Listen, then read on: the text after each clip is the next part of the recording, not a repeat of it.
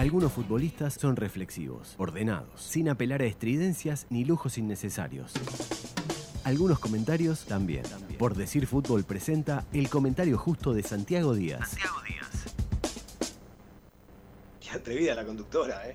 Qué bárbaro. ¿Cómo me voy a estar durmiendo? Estoy bárbaro, estoy pronto ya para comentar. Pero sí, va a ser bien breve, en realidad.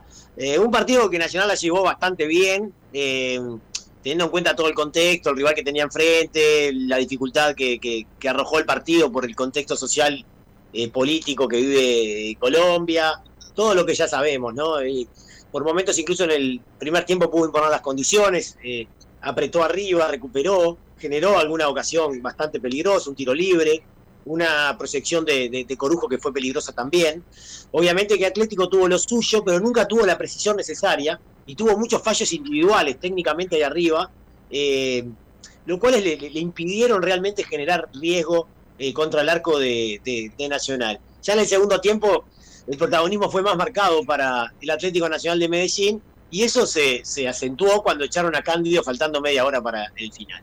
Otra vez Nacional entró en cabildeos, en problemas, en dificultades, en pelea y bueno, le echaron un jugador y eso es dar mucha ventaja, como decía Martín, porque ya jugar con uno menos te, determina. Y bueno, ahí Nacional estuvo muy alojado atrás, dependiendo mucho de algún pelotazo en el que Ocampo pudiera inventar algo.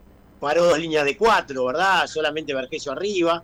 Hizo algunos cambios, terminó poniendo a Trezza, este, el equipo tricolor, para darle un poquito más de fuerza eh, al equipo, ¿no? Un poco más de, mejor rendimiento físico. Pero cada vez estuvo más atrás y cada vez empezaron a ser más peligrosos los ataques colombianos, que siguieron adoleciendo de lo mismo, ¿no? Eh, el acierto individual en los últimos metros, jugadores que recibían con ventaja, con cierta facilidad en zonas peligrosas y no resolvían bien. Yo creo que eso fue fundamental en el partido. Y, no había atajado demasiadas pelotas Rocheta hasta el final, en donde ataja dos o tres pelotas impresionantes, producto de pelotas quietas y de entreveros que se daban cerca de su arco eh, teniendo en cuenta el gran predominio que en ese momento tenía eh, Medellín. Nacional tuvo algunos tiros libres que generaron cierta esperanza, pero no, no, no logró inquietar demasiado. Terminó el partido con un 0 a 0, que bueno, que aislándolo de todo está bien, empatar 0 a 0 contra Nacional de Medellín en Colombia está bien, pero en realidad no, no es un buen resultado porque Nacional solamente tiene dos puntos en la tabla y está último. Hoy ganó Católica, Argentinos está prácticamente clasificado y Nacional además está tres puntos por debajo de Medellín. La verdad que la situación es muy compleja y por eso el punto hoy que no, no, no sirve demasiado. Generalmente de visitante sí, está bueno sumar con un punto, pero en esta ocasión me parece que eso es bastante relativo.